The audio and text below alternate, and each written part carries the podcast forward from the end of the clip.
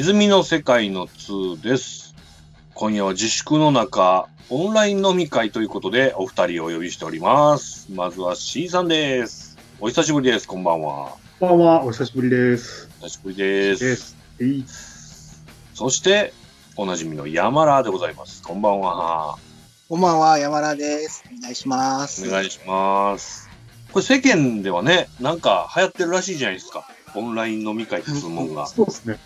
ズーム飲み会とか言ってやってますよね。僕もやりましたよ。そうなのねえ、僕それ参加したかったんですけど無理やったんですよね。なんか、え、周りの人でもようやってはる人います？会社でもやってるみたいで、ああ、そうそうなんかいろいろね、めっちゃ盛り上がったっていうのと、か。はい。全然おもんないっていうのと、あやっぱそういう人もいるんですね。うんなんかね、普通の飲みと違って、終わり時わからんとかね。ああ、それはそうかも。なんか店やったらラストオーダーとか終電、はいはいはい。じゃあ、ちゃんと外敵要因でね。そうそう終わろうかってなるんですけど、終われないっていう。ここれいつまでやんのみたいな感じになるんですよね。あそうれはそう。僕ね、やっぱ少人数じゃないと、うん。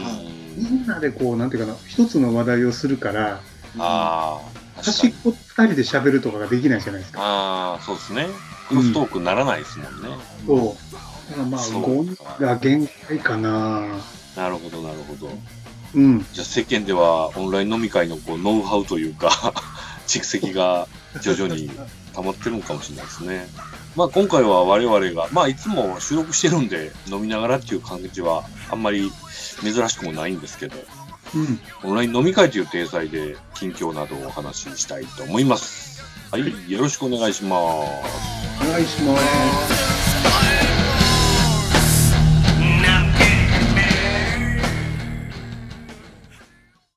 ではオンライン飲み会開始でございます。皆さん飲み物をお手に。はい。はい、開けます。乾杯。お疲れ様です。うん。ものとりですね。うん。いやー、もうずっと家います？ずずっと家いますね。っといますかちょいちょい出たりもしてませんか？いや、なんかやっぱりね、うん、子供が家にいるストレスが溜まるんでね。近所にウォーキングがてら、ちょっとジョギングうんうんとかはしてますけど、はいはい。まあそうですよね。うん。そうっすよね。子供の体力を思い知ってますけどね、このテレワーク期間中に。そんなに元気なんやって感じですね。あともうやっぱ外行けないっすよね、今の感じじゃ。うん。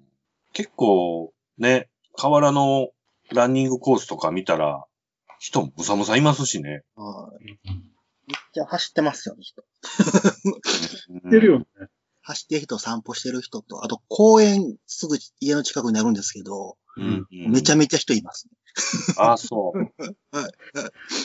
僕もさっきのウォーキング、ランニングとかはもう公園とかあんまり行かずに、ああ、はいはい。近所を回るっていう。うーん、なるほど。あとやっぱね、ニュースでもやってるけど、スーパーとかホームセンターは、どうしても行かなあかんけど、人いるようん僕ね、今住んでるマンションの隣がね、港南なんですよ。うんわあ、うん。めっちゃいい。で、うちの奥さんがなんか必要なもんがあって行ったら、はい。もう見たことないぐらい人いるんですって。人います、こう。大繁盛やんっていうレベルで行って、まあうん娘連れてたからもうとっとと帰った言ってましたけどもね。もうどこも行くとこないから、そういう空いてるでっかいひ広い場所に行っちゃうんでしょうね。はいうん。マスクもないしね。ないですね。ねマスク届きました？そういえば。いや、届いてないです。安倍野さんの、安倍、安倍のマスクとか言ってるやつでしょ？ねうんう。ちもまだなんですけどね。うちもまだです。結構ストックがあるんで、あはいはいはい。もうなんか出ないと消費しないんで、あんまり。そうですん、外行かないとつけないですね。確かに。で結構もううちは早々に手作りマスクに切り替えましたね。うんへえ。素晴らしい。もう、あの市販の、その、不織布マスクの型の通りに布で作ったんですよ。おー、なるほど。で、なんかこう、か、紙のフィルターを間に挟めるような構造にして、はいそれを1枚入れて、終わったら捨てるみたいな。はいはいはい。まあ、うん、こう効果のほどはわかんないですけど、気休めにはなっとるかな、みたいな感じですかね。でも僕ら大阪やけど、大阪だいぶ数減ってきましたよね。ね、うん。割と大阪人我慢してんねんなって感じがしますけど。ありますよ。梅田の減り方とか見てたら、大阪人やるときやるなと思って。ねうん。ゴーストタウンみたいになってますよね。ちゃんと減ってると思って。あそういえば今日ね、あの、娘が、その、か体力を持て余してるんでね、うん。あのーなんて言うんでしょうね。えっ、と、探し物ビンゴみたいな遊びをやったんですよ。自宅で楽しめる遊びみたいな。うんで、まあちょっと自宅もいろ、他にもいろいろあるんですけど、ちょっと外出ようと、散歩がてら。うん。はいで、なんかあのー近所でその100円でね、ビンゴの売ってるじゃないですか。はいはい。あれを買ってきて、その一マス一マスにシールを貼って、例えば赤い車とか、うんうん。あの、横断歩道とか書いてあるんですね。うんそれを見つけたら、パチッと開けれると。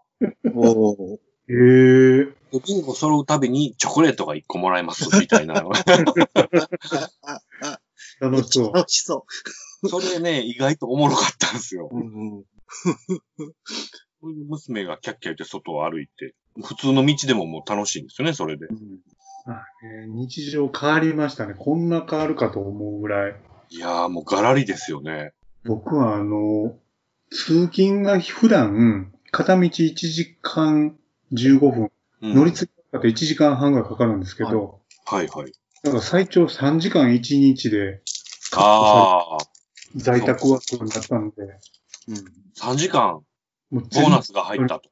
そう。うん。なんか毎日映画でも見れるぞぐらいのほんまや。感じになりましたね。確かにそこは大きいな。うん。確かにね、その在宅勤務というか、テレワークの環境を僕も部屋に作ったんですけど、いいことしかないですね、今のところ。僕にとっては。まあね、もう通勤が5秒ぐらいですからね。ねだし、なんかこう、他人から何かこう、どうですかね、作業の中断されるにしても、メッセージとかで来るだけなんで、保留できるし、はい。まあ時間のコントロールしやすいんですよね。そうっすね。僕も、なんか今流れてる仕事については全然不便はなくて、むしろいらん会議も減ったし、うん。なんか調整とかも。だいぶ簡単になったんでいいんですけど、うん新しいこと始めるにはちょっと辛いなっていうのはあって、うんはい例えばなんか新しく始める金を会社から引き出すとか、うん。うん。はい提案するとかっていうのが全然うん。こうやりかなって感じかな。そうですね。あの、密なコミュニケーションはもう全然無理っていうのもよくわかりましたけどね。うんうんうん。あの、思ってた通り無理やな、みたいな。はいはい。浅いコミュニケーションでなんとかできることは、すごく効率的に回るなと思いましたけど、うん。ディープな話が。そう、ディープな話もね、できひんから、メンバーのコンディションとかもね、わかりにくい。うん。雑から生まれてたことも結構あるなってうん。はい。確かに。思いますね。そうですね。だから企画段階とか、最初の仕様をこう、ガッと詰めるときなんかが、このタイミングやったら相当無理があったかもしれないな。山田はどうですか？うん、個人的には全然在宅作業問題ないんですけど、うん あの一応そのなんかこう、チームとかで動こうとするときに、その、うん。うまくその体制に適用できる方と、ううんん。うん。適用できなくて、うんなんかあの、チャットとかそういうのを、うん。ずるずる反応してくれへん人がいてですね、うん。ああ。寝てんのかみたいな感じになっちゃう 今ム勤務時間やけどって。何の反応もないけど。ああ、あ、そういう人いる一日反応なかか。ったことかですね。なんかそう、そういうなんかこうんう、チーム間の、その、あえてこう、反応していくっていうところを、チャットはいとか。意図してやってないと、僕いますよ、ちゃんと起きてますよっていうのを言える人はいいんですけど、うん。そうじゃない人は、周りからこう、不信感が無駄に募ると言いますか、ああ、あいつ反応せんぞってあ、なんかみんな思い始めるみたいそうです。なんかあれと。っていうことは、寝てんのかなとかですね。勝手に思って。はいはいはいはい作業してはっても。な。あ、それ僕誰のことか分かったわ。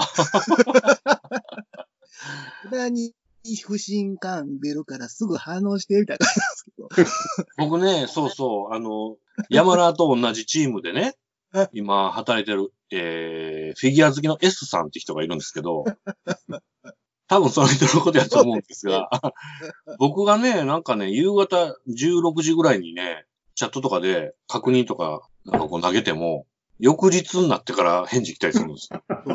何してんの？みたいけど。嘘 普段にあの、チャットツールとかでね、応答なかったら、もう席行こうかっつって行くんですけど、な。そうですね。やってひんからなじゃあ、他の手段で連絡取ってみても繋がらへんとかですね。なんでやねん。うんだからまああの、ね、あの、そ、それなりの感じの人はそれなりにね。ね またその、キャラクター的にそうなってても、あんまり違和感なかったりするしね。やっぱりかって。やっぱりかって。う。うんん。よくわかりますよね、いろいろがね。そうそうそう。なんか考えてるのか判断保留なのか、そういうのなんかもういてなくて見てないのか、そこら辺わかんないですよね。そうですね。うんうん。うん。いろんなことを想像で補わなくちゃいけない部分が増えて。うんうんうんうん。だからなんかまあやっぱ気使うのは自分とこでためようにしようっていうのはやっぱ思いますね。はいはいどんどん来るもんは流すっていうう。ん。打ち返していくとかね。そうですうんするこう、どんどん回していかないと、ほんまっすね。知らん間に溜まってまうとかありますもんね。うんみんなま、任してたってことはなりますもんね。あとはなんかその、ルーティンはいいんですけど、うんこのコロナの状況でイレギュラーなはいはい。はい。対応、判断がいるんで、うん。じゃあ誰と誰と誰でね、合意してやるんやっけっていうのがうん。難しいですけどね。いやだから結局ね、その通信環境とかは用意したけども、はいそのワークフローそのものは、テレワークじゃないワークフローで、ひとまず進めるじゃないですか。うん。でも、テレワーク専用のワークフローって考えても良さそうなもんやなと思って、うん。うん。それは全然追いついてないなっていう感じがしますね。我々の一番は、社外。ね社外とのやりとりがもうえ。結うん構薄くなるし、もう分断されてるとこもあるし、うんはいうん。直接はい会ね。会議の意味とかもちょっとこう、考え直したいなっていうようなとこが出てきたりしますけどね。うん。だからまあ来客もゼロだし、うん。あとは、すまああれかな、採用とか。ああ。いやもうその辺はね、どないしようって感じですよ。どうすんの？まあ、そ、それこそね、もうほんまに、ズームのオンライン会社説明会とかね、うんうんうん一回だけやりましたけど、あんなんにもシフトしていって、双方がそのメリットをこう感じないと、もうどうにもならへんなって感じがしますね。うん。まあ、僕らはね、受ける側にしてみても、まあ、受けにくいのもあるんですけど、うん。なんか出る側っていうか、その、なんていうかな、応募する側も、はいはい。この状態やったら一回動かんとこってやっぱなりますもんね、中東の場合は。うん。なるなる。いろいろそういう、なんかコロナウイルスの、その、病理としての脅威よりは、うん。もうね、むしろそっちの脅威ってあんまり感じてないでしょ？感じてはります？うん。家におったらね、リスクはねゼロなんで、ね。あどうにかなるよなって思ってますよね。う。うんん。あ、あと大変やな、これ、みたいな。とか大きいですね。うん何かがずっと蓄積されてる感じはしますね。うん。できてないことが。ね。いつそれバーストすんやろうみたいなね。うん。なんとなく今、目をそらしてきたけど。まあでもだんだん、吉村さんもね、うん。示し始めましたけど、どう出口出んのかなって。うん。うん聞いてありましたね。大うん阪をするって。まあ、独自のルールをね、作るっていう話なんですよね。うん。いいんじゃないですかね。地方コロナ文献でね。あるもんとして受け入れないと、もう仕方ないうんと思ってても、うん。うこれも流行り病みたいに、毎年インフルエンザみたいに今年のコロナになってくるんですかね。なるんじゃない一回収束したらもう次出てこないのどうなんやろいや、ガンガン出てくると思いますけど、まあ、その時薬があるかだよね。ああ、まあそうですね。効くやつが。でもなんかすでに何タイプかあるんですよね、コロナ自体も。だから一回かかった人も、そもそ別のコも、ロナにかかっうんうんそもそもコロナウイルスが SARS なんでしょ？あそもそも。コロナにインフルエンザとかそね。そうそうそうそう。それの新種という、なるほど、なるほど。新型コロナウイルスって言い方してるのはそういうことらしいですよ。ニューサーズなんですね。ね。でもあの、武田教授とかね、はいが持ってくる海外の論文とかのお話とか聞いてると、はい。まあ、おおむね今回のは武漢で作ったもんですね、と。ああ、やっぱり、あの、研究所で、そうそうそで、その、まあ、ヨーロッパのそういう細菌学とかウイルスの権威の人が言うには、はい作られたもんは自然淘汰で必ずなくなるとこう言ってはるそうで、消えんやん。ある程度被害出しながら。うん結局負けてこ、あの、勝手に撲滅されるとおっしゃってるそうですけどね。な、それでかんのかわかんない。僕もあの、武漢の、あの、研究の、研究所の女の人が、うん。バットウーマンって呼ばれてることを、この前ニュースで初めて知 らん知らない、それ。なん、か、何それ かなんかとか、うん。コロナウイルスの、うん。ものすごい権威の女のお医者さんがいはりまして、バッドウーマン。そこかの、その、バット？研究の方が、あバットウーマンですね。うん。バットマンの、バットウーマン。ああ。で、えその SARS かコロナかの病原体が、もともとコウモリの菌らしいんです。へで、そのめえっちゃコウモリの菌を研究してる世界的な権威の人が、なんかこう、SARS かなんかをなんかやった時に、バットウーマンとこう、称賛されてて、お前を漏らしたんちゃうんかみたい なりますよね。いや、あの、武漢の最近兵器説っていうのを、あんまり僕、どうですかね、眉唾と思わずに聞いてるんですけどね。な。そうですね。ガチ研究。でもそのなんか、アメリカも金出してたらしいですけどね、なんか。研究。うんそうなんだ。まあどういう原因かわかんないですけど。うーん。ほんまや。武漢研究所のコウモリ学者、ほんまや。うん へえ。まあ、今ね、もうニュースで盛んにトランプが武漢から出たもんやろ、武漢で作ったもんやろうと。うん。賠償や言うて。で、他の国もね、はい同調して、賠償や賠償やってなって、全部うんなんか一経円とかになるらしいんですよ、今のところ。うわぁどどういうことどうえらい金まだね、続いていくから、まだ一経が二経になるかもしれないし、どうすんのやろうなと思って。は中国、それで、どっかに戦争仕掛けたりしないんですかね？なんか切れって。いや、今なんかね、もっと他のウイルスばらばらばらまいたるわ、みたいなんかニュースですけど、もう中国から出たのは、まあ、暴かれるとして、ぁ。うん。で、中国はもうその後のことを考えてて、なんかマスクとか医療物資とかをそのな。補助国にね、送りまくって、うん。中国がみんなを助けてますよと。マスク外交ってやつですね。うんそうそうそう。あ中国を攻撃するグループと中国審判のグループとに分かれそうですね、後で、世界は。うん。うん WHO はガチ中国側ですもんね。そうそうそう、テドロス。なんかね、あの、アベノマスクの効果として、あの、中国の日本からの大量生産のその業者の値段を引き下げたっていう効果があったみたいなあ、話もね。読みましたね。うん。で実際なんかあの中国の粗悪マスク輸入してしようかっていううん人らが、そのアベノさん、アベノマスクで、うん。ね、持っとったら在庫やばいってなって、うん。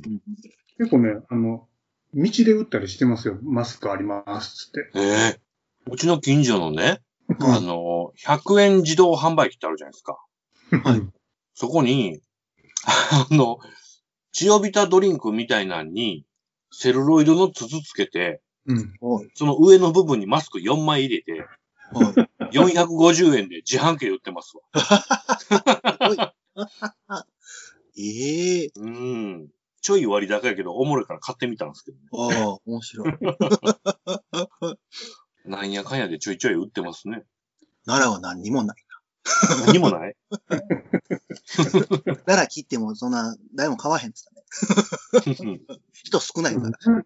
奈良の子に前聞いたけど、奈良はもうほんまに閑散としてるみたいですね。あの、ええだとか、ね、前はアジアの観光客だらけやったのが全部うん消えて、あ日本の観光客もいないじゃないですか。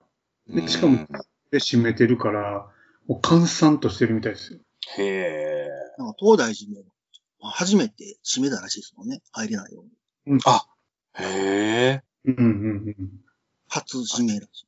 うん。奈良、京都はもう閑散としてるやろうね。うん京都のなんか町屋のカフェとか、たくさん潰れるんじゃないですか？こんなん。そうですね。ね観光、ね観光業の人たちはとんでもないですよね。え。ねえ。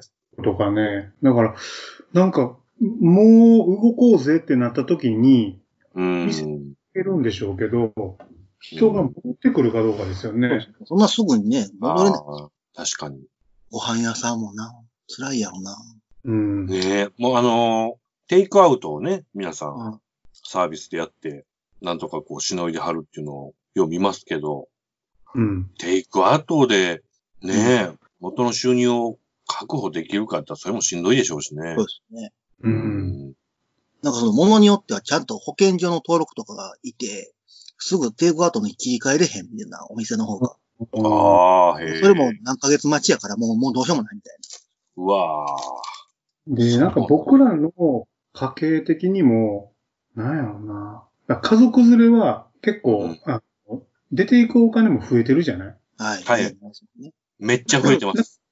で、独身は、なんかもう金貯まってしゃあないとかっていう子もえーいるんだうそん。ああ、まあ、逆に出かい。うん。でも、家族持ちは、ね、出費も増えてるから、じゃあ、テイクアウトなりデリバリーやろうかって言ったら、そこはね、やっぱり割高やから、そうですね。難しいですよね。ほんとね、お金出てきますわ。僕、今月とか、うん。お使い返しましたもんね、家に。おああ。使うことがないからですか？使うことないし、あと、やっぱ奥さんがこう3食ね、うーん、家で作らない。持って使わなあかんっていうのがストレスで、いや、そうっすね。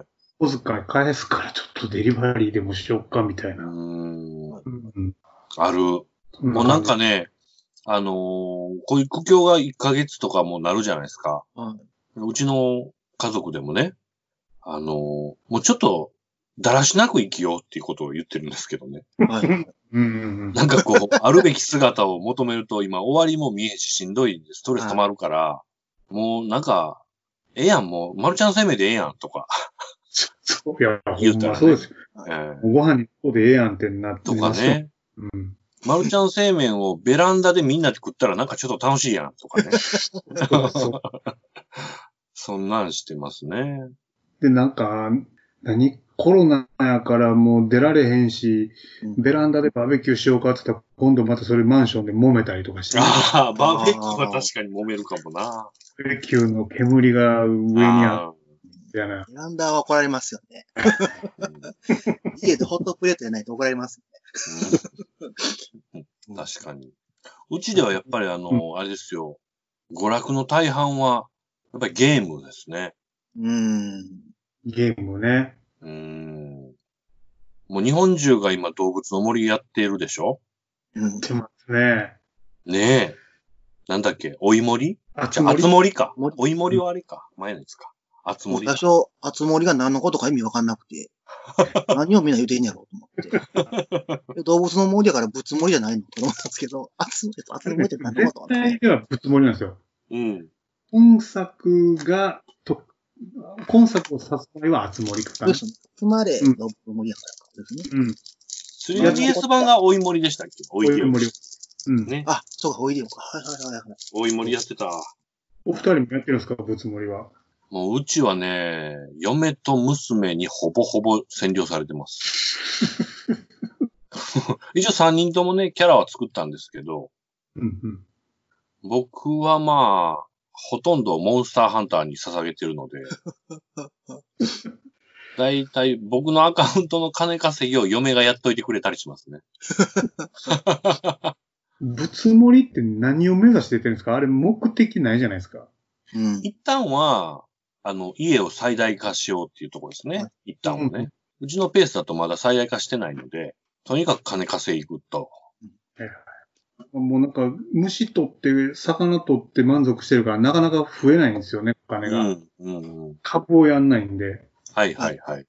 で、ほぼほぼ、我が家の、っていうか娘のね、本格ゲームデビューがこの、あつ森なんですよ。おうおうめっちゃやるんですよ。へえ。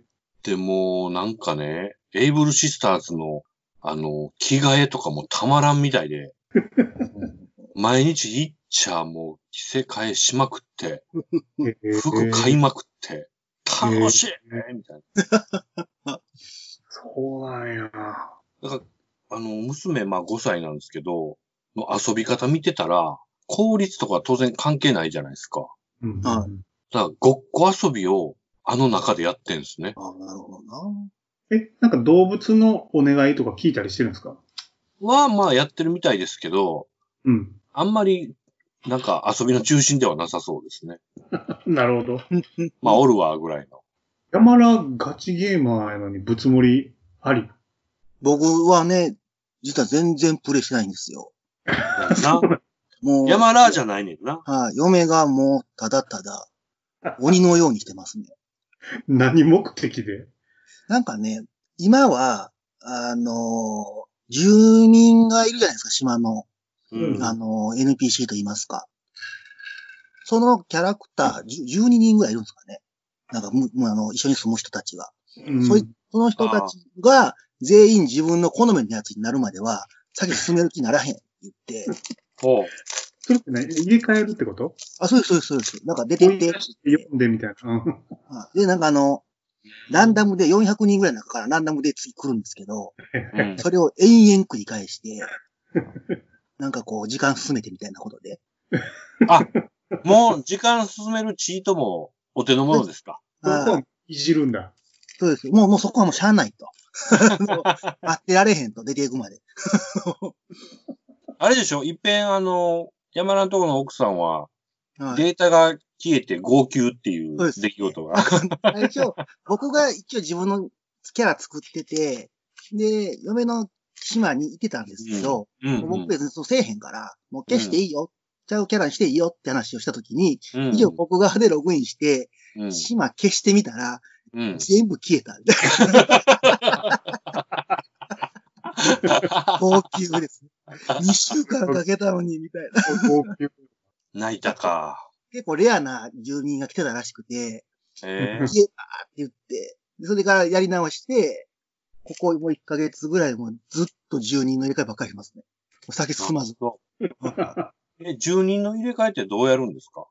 なんかですね、時間経つと、うん。たまになんかもやもやしてくる動物がいまして、ああ、話してたら。なんか、で、あの、島出ようかなみたいなこと言ってくるから、それが嫌なやつやったら、そうしって言うたったら出てくるらしい。うん。なるほど、なるほど。え、400人ものあれ。なんか全体で400人ぐらいいて、それがランダムで来るらしいんですけど、はあ。お気に入りは引き止めないといけないんですよね。そうです、そうです、そうですそういうことね。うんああ、そうでしたね、そういえば。あ、そうでそ。のもやもやが誰につくのかがランダムなんで、その何回も時間進めて、出て行ってほしいやつにもやもや出てくるのを待つみたいな。ガチャやってるみたいなもんや。そうです、そうです、そうです。で、次来たら、あまたこいつか、またこいつかなんかな。一応、被らへん、あんまり被らないらしいんですけど、うーん。ただ、あの、やってる時間が、夕方ぐらいから朝までやってあるんですよ。はい。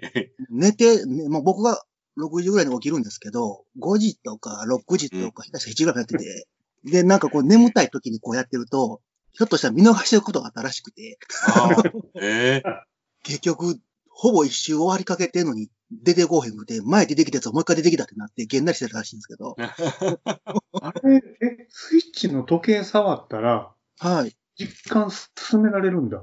なんか触ったら進められるんです。あの、株だけができなくて、へ株だえ。け腐るらしいんですよ。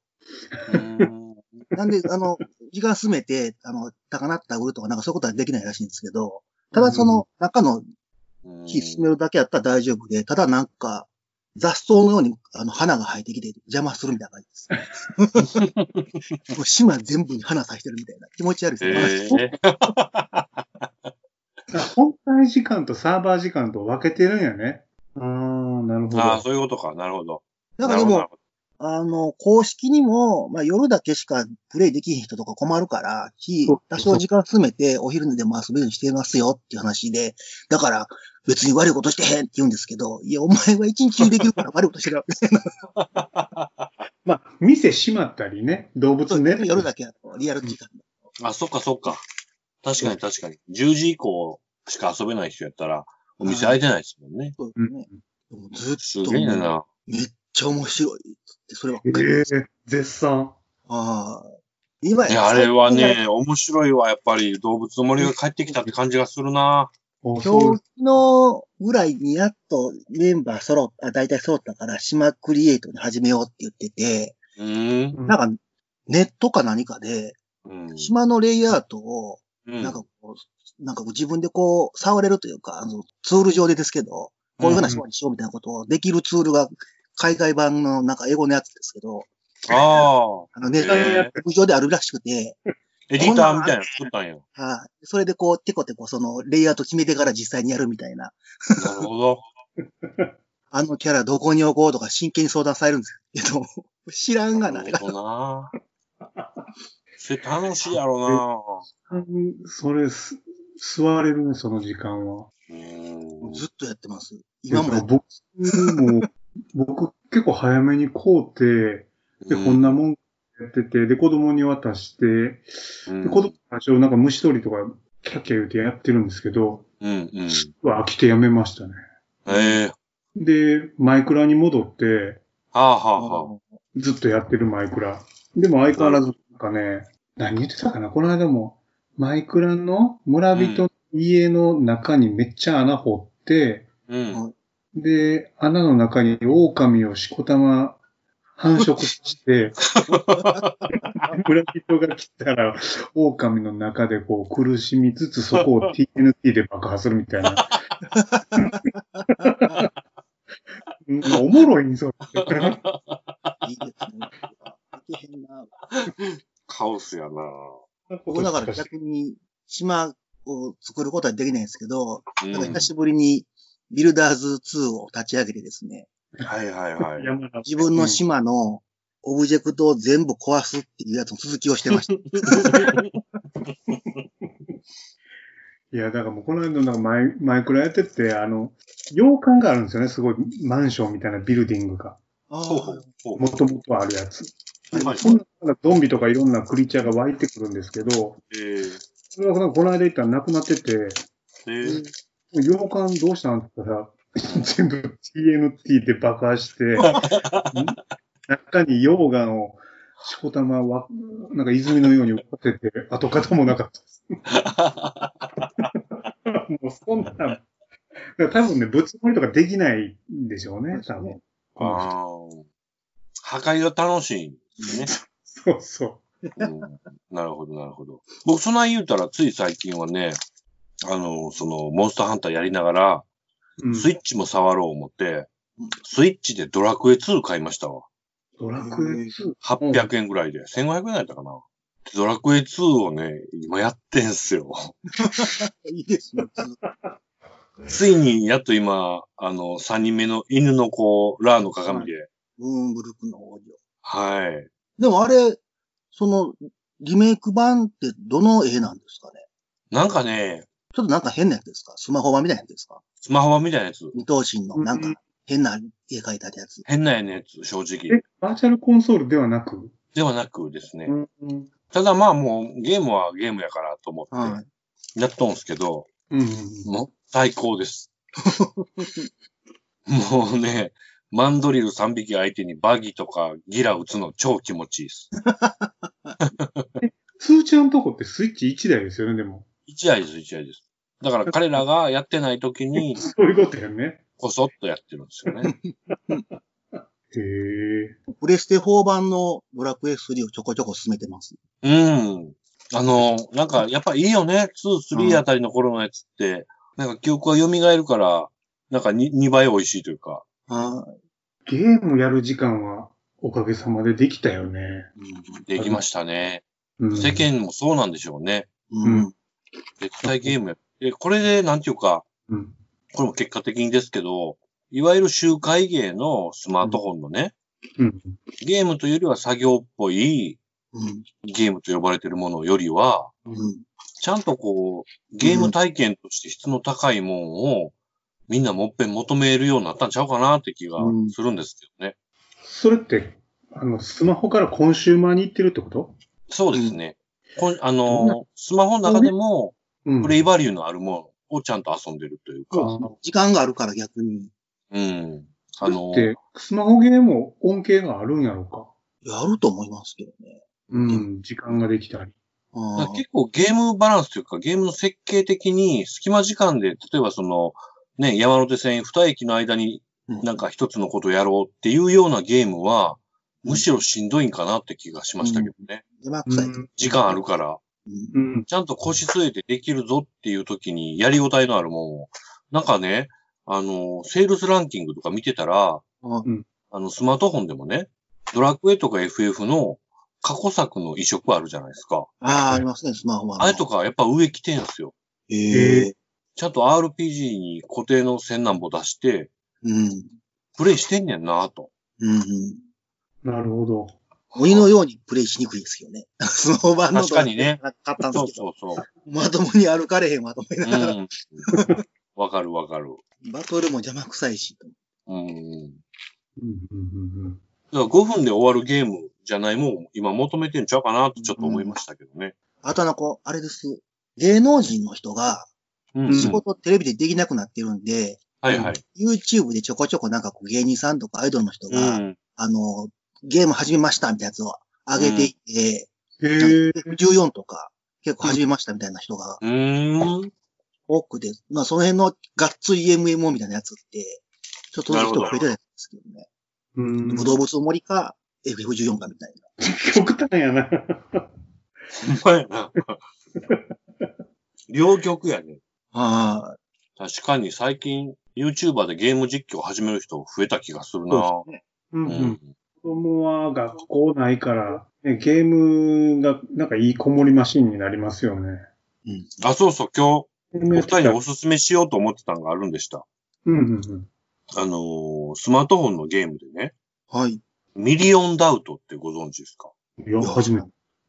今普通に落とせるんですけど、はい。すっげえ簡単に説明すると、ダウトってゲーム知ってます？カードゲーム。トランプ。あ、はい。トランプ、はいはいはい。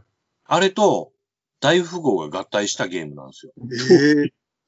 嘘つき大富豪で書いてある。へえ。卒業大富豪。で、大富豪とかこう出すときに、1枚でも2枚でも裏向けれるんですね。ああ、なるほど。で、ダウト。やって正解やったら、そのうちの好きなものを相手に渡せるし、みたいな感じなんですけど、これが全部人とのマッチングでやるゲームなんですよ。へえ、ほんまや。へえ。これむさくさおもろいっす。負けるときも、その負けた枚数で、あの、勝ちが目的って感じじゃないですよね。負けるときでもいかに負けを抑えるかっていう、これは1対 1? 1対1です。へえ。で、毎回マッチングするんですけど、へえ。これむちゃくそおもろいです。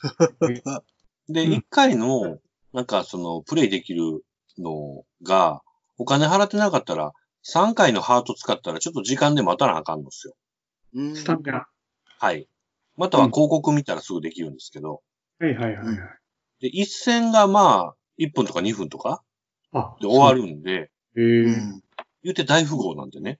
はいはい。出し切ったら多いですもんね。うん。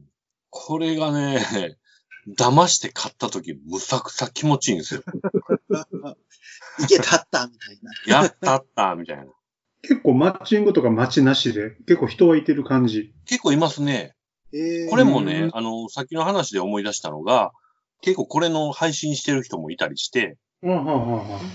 最近僕ね、めっちゃ気に入ってるチャンネルがありまして、うん。はいあの、カプリティオチャンネルっていう CC って言うんですけど、カプリティオチャンネル。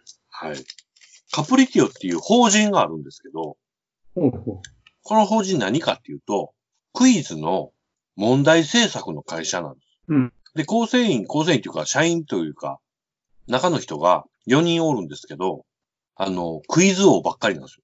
ああ、なるほど。クイズ王が別の仕事ついてたけど、クイズの仕事したいっつって、うん。クイズの問題作ったりとか、いうことを専門の会社作ったのがこのカプリティオっていう会社で、うん、うん、でこの人らが YouTube の配信しててね。うん。うん、うん。で、その中でこのミリオンダウトをライブ配信したりとか、実況したります。へえ。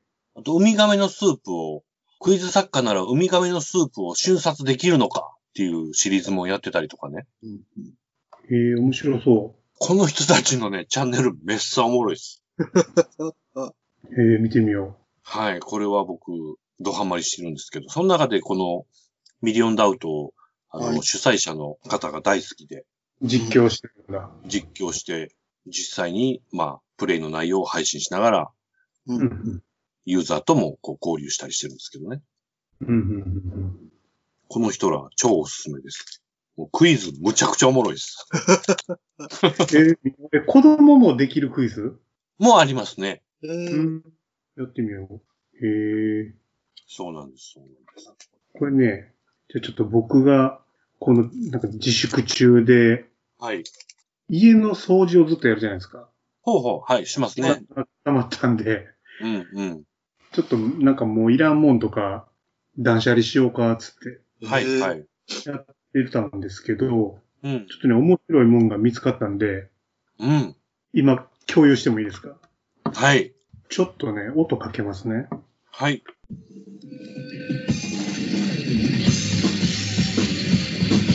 うわ これ何かわかります聞こえてます？あ、そうーわ言ってました。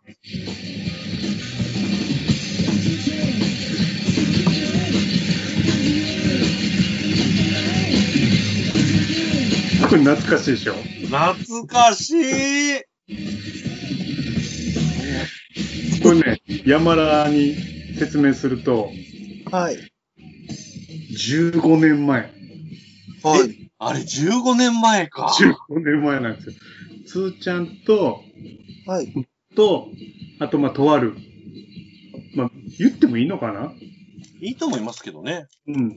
あの、まあ、ベースの、ベースボーカルの人とで、3人で、ちょっとバンドしようか、ライブしようか、つって、あ、入っこたのスタジオの録音音源なんですよ。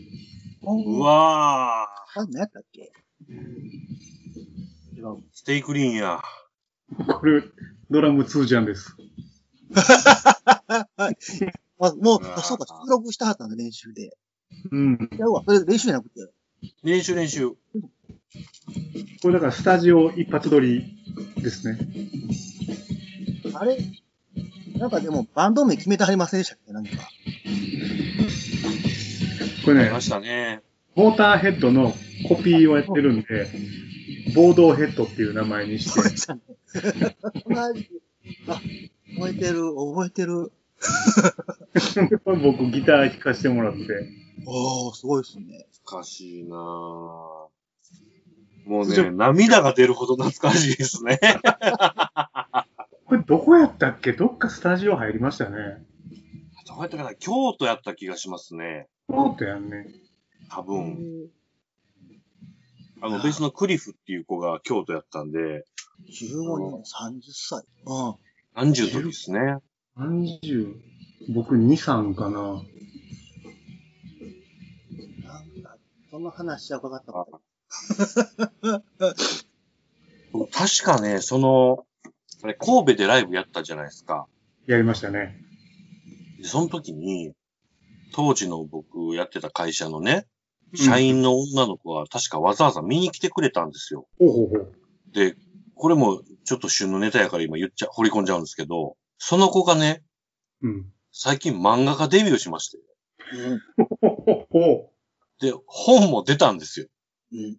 へえ。これ今ちょうどいいから宣伝しちゃうんですけど、う。うんんほじょいさんっていうペンネームうん。で、はいはいはい。うんうん。骨継ぎっていう、うんうんちょっと和風テイストの入ったファンタジーもんなんですけど、これはウェブ漫画でまあ連載されてたんですが、つい先、先月かな？そうですね。はい。ついに単行本が出まして。これがね、もう彼女らしくていい漫画なんで、こう、今僕大プッシュしてるんですけど、いろんなところで。アマゾンで買えるんでしたっけ？アマゾンで買えますね、確か。あ、じゃあ、いや、アマゾンでは買えないのかな。えー、っと、結構出版社の直販でオンラインで買えるみたいな感じだった気がしますね。うんうん。僕はそのオンラインで買ったんですけど、いや、これがなかなかでございまして、うん。確かね、ホジョイさんはあのライブに来てくれたんじゃなかったかなと思いますけどね。なんかね、このライブ30分ぐらいだったっけ？ぐらいですかね。うん。うんで、6この練くらいです習のね、ファイルも30分弱なんで、はいはいはい。ええはいあの、後で共有します。あ、ありがとうご山田ざいます。持ってる。骨継ぎ、ホジョイさんですね。うん。なんていう出版社やったっけ？もう MGC、マックガーデンさんですね。マックガーデン。これ今最新話は、あの、ウェブ漫画でも読めるんで、うん。もう聞いておられる方はぜひとも、ホジョイ、骨継ぎ、カタカナ骨継ぎで検索していただきたいところなんですが。それって何？漫画アプリとかじゃなくて、ウェブ普通のウェブサイトですね。うん。で、なんかまあ、ツイッターとか見てた限りは、なんか今年はちょっと漫画家だけで行ってみます、みたいなこと書いてはったんで、ええー、すごい。はい。彼女はなんていうかね、本当に、あありきたりな言い方ですけど、クリエイティブな人でして、う。うんん。確かに。僕と同じ会社で仕事をしている時も、年に一度はこう、旅行に行くんですよ、海外とかに。うんうんうん。それもなんかね、多分間違ってますけど、ウズベキスタンみたいな感じの、うん。なんかヨーロッパのスイス行きましたわ、みたいな感じではなくて、うん。通なとこね。普通なとこ。あの、普通のとこも行くんですけど、そういうとこも行って、うん。で、行ってきたら、現地の、その、心に残ったものをスケッチとかしてた、その、絵とか手記を、後に同人誌として、旅行記としてこう、自分で作ったりとかしてて、それもなんかね、やたら品質高くてね、知ってる限りはできる限り譲ってもらってたんですけどね。うーん。ちょうど僕の一回り下ぐらいの女性なんですが、うんうんうん。彼女はもう死ぬまで作り続ける人類やな、みたいな感じなんですよね。絵心あるっていいな、やっぱりな。ね山田もね、はい。よく知ってるよね。補助医さんのことは、ね。ちょっと前に、去年ぐらいやったかな。ああ、うんそうやったね。はい。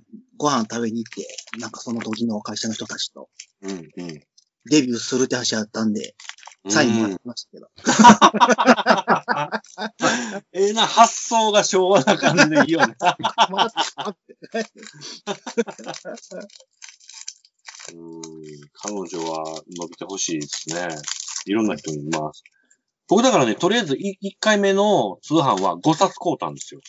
すげえ。まあ、こう思って。で、5冊履けたらまた5冊買おう思ってね。15年前の音源がひょいと出てきまして。いやー、それもすごいですね。これね、なんかあの、アイリバーっていう、はい。あの、ああ。当時、録音、デジタル録音できる、うん、うん、うん、うん。なんかデジタルウォークマンみたいなのがありまして、はい、はい、はい。おっしゃってましたね、当時。うんで覚えてるな。ウォークマンが出てきて、うん。何入ってたっけって、あの練習の音源どっかにあるって、記憶はあったんですけど、なくうんうんて、どこやろうどこやろうってパソコンの中もなくて、本体にあった。そう本体の中に残ってたんで、吸い上げえて、一緒に渡そうと思って。ー。わあ、なんか、身もだえするけど聞きたいな。それちゃんとパソコン繋がって吸い出せたんですね。えっとね、あの、オーディオアウトでミキサー通して、で、SD カード録音して、パソコンで吸ってみたいな、なんかそんな流れでやりました。うん。15年。山田ね、はい。十何年前言うてるじゃないですか。はでも僕ね、あの、C さんと同じ大学やったんですけど、い。はい。その大学時代の練習録音テープとか持ってたりするんですよ。カセットテープですか？カセットテープですね。あカセットテープなんや。あと、当時のなんか4芸祭っていうね、4つの芸大が集まって、なんか学祭みたいいなことをやるんですけど、な。その時のライブ音源とかね、もう、たまんないですね。もうだから25年ぐらい前ですよ、ざっと。はいはいはい。いいですね、その25年も前の自分の作品って。ね。まあ言うてあのコピーバンドだったんだけど、うん。なんか、ね、僕らの世代、ちょっとそういう意味じゃラッキーですよね。うんそういうことできるからね。うん。うん。残そうと思えば、残しとけるし。これでもあれじゃないですか？今僕らね、40代ですけど、多分あと2、30年生きる予定じゃないですか。うん。うん。だからこんなんね、まあラジオもそうですし、なんか残しといたら、2、30年後見たらまあまあ、懐かしいんじゃないですかね。でしょうね。ねでこの音源ファイルも、あの、ライン取りなんで、楽器の音しか基本入ってないんですけど、はいはいはい。なんかね、うっすら後ろの会話とか入ってるんですよ。あああ。それがもう懐かしくてもあ、たまんないですね。う、あ、みたいな。それがなんかコロナの自粛で、なるほど。ひょっと来て、蘇ってきたと。もうちょっと片付けようかな、みたいな。ああ、なるほどなるほど。家のね、残ってる、まあ、さっきの通常のカセットやないですけど、うん。VHS とかね、もう再生機ないんだよね。ああ。確かに。うんうーん、まあ、カセットテープはかろうじてウォークマンが1台今動くのはあるけど、うんそのメディアは残るんだけど、再生機がなっていうのはちょっとありますけど、でも今なんか安くてデジタル化できる機器とかありますよね、VHS も。ですね。うん。そういう需要がやっぱり一定数あるんでしょうね、あれ。うん、だからまあ昔のやつとかは、うんまあ、買ったやつとかは処分しましたけど、自分らで買ったやつはなかなかこう手放せなくてじゃあ、そうですね。手元にありますね、ちょろっと。うん僕、大学の時のあの、軽音部の新入生歓迎用ビデオとかまだ残してますからね。作ったね。は当時なんか全然こう、機材とかもね、今ほど充実してないから、い。うん。めちゃめちゃアナログな作り方してましたけど。そうそう。あの、 Nirvana の Molly's Lips を演奏したのを、そうそうそビーバスバットヘッドのね、そうそう映像を挟んで。う。懐かしいですね。まあ、そんなこともありつつ、なるほどね。飛んでみました。コロナの影響でそんなことも発見できたぞと。えいいろいろこう、漫画とか、たくさんアーカイブがありますけど、ー、はい。そこにはつけないんですか、そうですね。僕、だからあの、この自粛期間中は、とにかく C さんに勧められた映画をはいはいはい。順番にえー消化していってるんですね。うん、ありがとうございます。はい。なんかあの、こうなる前はなかなか、またね、C さんが勧めてくれはった映画が、腰据えて見るぞっていう映画が多かったんですよね。暗い重いやつね。なんかこう、チャラッと見ようというよりは、しっかり見ようっていうのが多かったんで、ちょうどこの機会はいいやと思って。例えばどの辺行きました？やっぱりボーダーライン1作目、2作目は重厚で良かったですね。もう、これは、これは見てなかったのは残念やったと思いましたけども。ねえ。山田はいおすすめやもんね、あれは。そうですね。かっこいいです。かっこいいっすね。あれ、2作目は監督もね、誰でしたっけ、ドゥニー監督ではないですけど、うん。あれはあれで別の切り口でありやなって思いましたけどね。うん。なんかパート3も予定されてるみたいですよ。ああ、やっぱりそうなんですか。そうあってほしいなと思いましたね、あれ最後見て。あのね、2作目に出てきた、あの、デルトロを撃つ若造。うんうんうん。もうあいつが腹立って腹立ってね。お前調子乗んなよ、みたいな。でもね、最後にね、出ると。最後。ねうん、将来の話しようぜっていうのが、なんかいろいろ想像できる展開で終わったぞと思って、めちゃくちゃかっこよかったな。僕もつーちゃんにお勧めされてた、キャビンっていう。ああ、キャビンン。はい。最高ですね。なんかね、ホラー映画って、うんなんか星とか見たら大体3とか3.5なんですよね、はい5つで。なるほど、なるほど。なかなかこう、手が出てへんやつとかもあるから、うん。ちょっとこれを機にうん、うん。ホラーうん見たりしてますね。キャビンはもうゲラゲラ笑えるホラー映画って感じですよね。あとなんか最近、なんかこうちょっとプチ話題みたいになってた、ハはッピー、ハッピーデスデイっていうあホラーがあって、い。ああれ話題になってたんですね。うん。うーん。あの、ループモンのやつでしょ？そうそうそうそう、ホラーなんだけど、うん、うん、時間ループもので、うん。うん。どんどん同じ日を繰り返しつつ運命変えていくみたいな。はい、はい、はい。ええ90分ものなんですけど、えっあと、、見張ったんですか？見た見た。で、うん一作目よかったから、パート2も見て、うーん。これちょっとおすすめですよ。あえ、ーやっぱいいですか？うん、よかったですね。なんか、あの2作目まで見てうん完結っていう感じやって聞きましたけどね。そうそうそうそう。なんか、パート2はパート1見てないと全然わけわかんないと思うんですけど、うん。うん。軽い気持ちで見るには、うーん。ね、ハッピーデスデイ。ハッピーですね。自分の誕生日に、自分が殺され。ハッピーバースデーにかけてると。そうそうそう。で、その自分の誕生日に、えっと、自分が殺されるのを繰り返して、どうやったら殺されるああ、なるほど。ええループモンって、なんか、もう一ジャンルになりましたね。うん。うんうん。なんかあの、バタフライエフェクトとかね。そう。基本、その、なんだろうな、骨組みにのっとってるんですけど、うーん、うーん。それで、なんか同じ子が繰り返し殺されるっていう切り口が、まあ、新しいな。なるほど。主人公の子は、あの、ビッチなんですよ。ああ、珍しい。あの、ドビッチなんですけど、えなんで、えまあ、繰り返し殺されても、あ、お前殺されるわなって、軽い気持ちにさせる工夫もあり。なるほど。なるほど、なるほど。山田なんか映画見たりしてます？最近、ネットフリックスの、なんかドラマばっかり見てましたね。なんあか。うーん。ちょっと前は、前にあの言ってました、あの、メンタリストを見てたんですけど、最近はなんか、うん。スーツってやつを、スーツ？ススーツってやったんですけど、うん弁護士の話かな、なんか。へえ。なんかそれの、なんかこう、パッチモンみたいなやつが、日本版でちょっと前にドラマ始まってたみたいで、あ、あれなんか同じ名前のドラマ聞いたことあるな。なんか小田優斗が出てたんかな。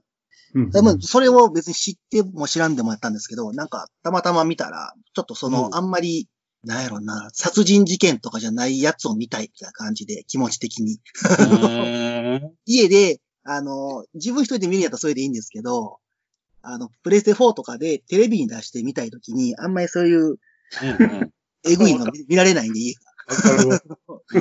ドラマを見て、なんかええのないかなと思ったら、それが、あの昔からこう、弁護士もの好きやったんで、うんうん。LA ローとかが好きやったんで。出た、懐かしい。LLO7 人の弁護士。そうですそうです。深夜テレビでやって。最高やったな、あれ。みたいな感じの、うーん。まあ、だからサスペンスっぽくもあり。そうですね。恋愛もありみたいな海外版の。う。うんん。続きもんで。そうですね。シーズン7ぐらいまであるんですよ、確か。まだえ3ぐらいまでしか出てないんですけど。結構長い。海外ドラマも今見たいもん結構あるな。なんかあの、アマゾンプライムでピカードっていうあの、スタートレックの、あの、はいはいはいはい。ジェネレーションのピカード艦長の、うんまあ、スピンオフみたいなのが始まってて、それはちょっと見始めましたけどね。あえ、もう、普通に字幕付きが公開されてるんですか？やってますやってます。あ、マジっすか。あ、そら見んとあかんな。ピカードが引退してて、へえ。ある、まあ、ワイン牧場みたいなところに、ああ。フランスのね。ワイン農場に引いてるんですけど、うん。まあ、そこでいろんな悪夢を見るんですけど、へえ。まあ、データとか出てくるんですよ。うおーーん。また、宇宙に戻っていく話なんですか？戻っていきますね。おー熱い、なぁ。そら熱いなそれはちょっと腰据えてみようかなと思ってますけど。ああ、それは見たい。うん。僕、スタートレックのあの、え、ネットフリックスやったかな？ディスカバリーってあるじゃないですか。うんうんああ、ネットフリックスかな。うん。あれ、途中でやめたんですよ。あれ、おもんないの？あれ、いまいちですね。あ、そうなんや。なんかね、やっぱね、ピカード見ると、うネクストジェ。レーションやなって、世代的に。ね。やっぱね、あれはグッときますよね。全然関係ないんですけど、ネットフリックスの映画で、うん。デューンやったかな？昔の砂の惑星でしたっけ？はいそうそうそう、ネットフリックスで来てる今。来てるでしょそれ、たまたま見てたら、カエルマックラックなんか見たいなと思って見てうたら、ん。あれ、ピカード出てるんですね。出てる出てる。無火薬で、いあやーんと思って見てたんですけど。出てますわ。パトリック・スチュワートね。パトリック・スチュワートは、デューンとスペース・ヴァンパイアで。あ、そうですね。スペースバンパイアと、なんか、ファンタスティック4も出てるんだよね、確か。ああ、そうなんですか。ええ知らなかっファンタスティック4じゃないか。アメコミもんで。なんか、プロフェッサーなんとかですよ、車椅子乗ってる。た。あそうで、X メン。X メンの。あ、それそれそれそれ、X メン。そうですよね。最高。うんハマり役すぎて、怖いぐらいの役ですあの、あの人が一番最初にオファー行ったらしいですからね。よ。ああ、なるほど。絵を作るにあたって。うんプロフェッサー X はお前しかおらんと。いやー、すごいな。まああの人もだからもうかなり年ですから、いつまで見れるね。そうそうそ僕あの、ループモンの話にちょっと戻っちゃうんですけど、う。はいうんあのね、パラドックスっていう映画知ってます？えは知らないですか？い。うん。なんかそのループモンなんですけど、ループ世界に30年とかいる話なんですよ。ええー、え面白いですね。映画？映画です、映画です。3、4年前かな。で、だからその、ループ世界に入った家族とかが、30年間そのループ世界で生活した後に、みたいな話なんですよね。えー、これめっちゃおもろいです。ホラいや、ええまあサスペンス系ですかね。ホラーじゃ全然ないですね。ーうーん。これかな脱出できるか悪夢が繰り返すシチュエーションループスリラああ、多分、それだと思います。ー。2014年。そうそう。んで、なんか話が2つ並走してて、一つは、ハイウェイみたいなところを爆走してた車が、ループ世界に入って、その、延々続く道から抜け出れない。で、30年過ごすっていう話と、なんか非常階段を降りてる最中の、あの、悪者二人と、それを追いかける刑事が、そのか、非常階段のループから抜けれなくなったっていう。で、そこで30年過ごすっていう話が並走するんですけど、30年。え30年過ごしてたらなかなかね、その運命変えられへんってこねと。になるのかな？ところが実はそこにいろいろありましてっていう。うん。うーん。え、見たことないな、これ。めちゃくちゃ地味な話ですけど、地味なんだ。地味、地味というかね、日本で全然公開当時も、なんかプロモーションしてなかったような。うん。これなんでそれを見ようってなったんですか？ジャケッこれト。ね、あの、YouTube でうろうろしてるときに、おすすめ動画みたいなのをちょっと見つけて、うん。で、ネタバレやからって途中で見かけたけど、面白そうやからやめようってやめて見たんですね。ななかなか、この切り口はなかったな、みたいな。えーこれは見よう。はい。これ、あの、軽い気持ちで見てもらっても楽しめる。うん。パラドックスはなかなかでした。ちょうどここらで一旦ジングル入れましょうかね。そうですね。はい。一旦じゃあジングルです。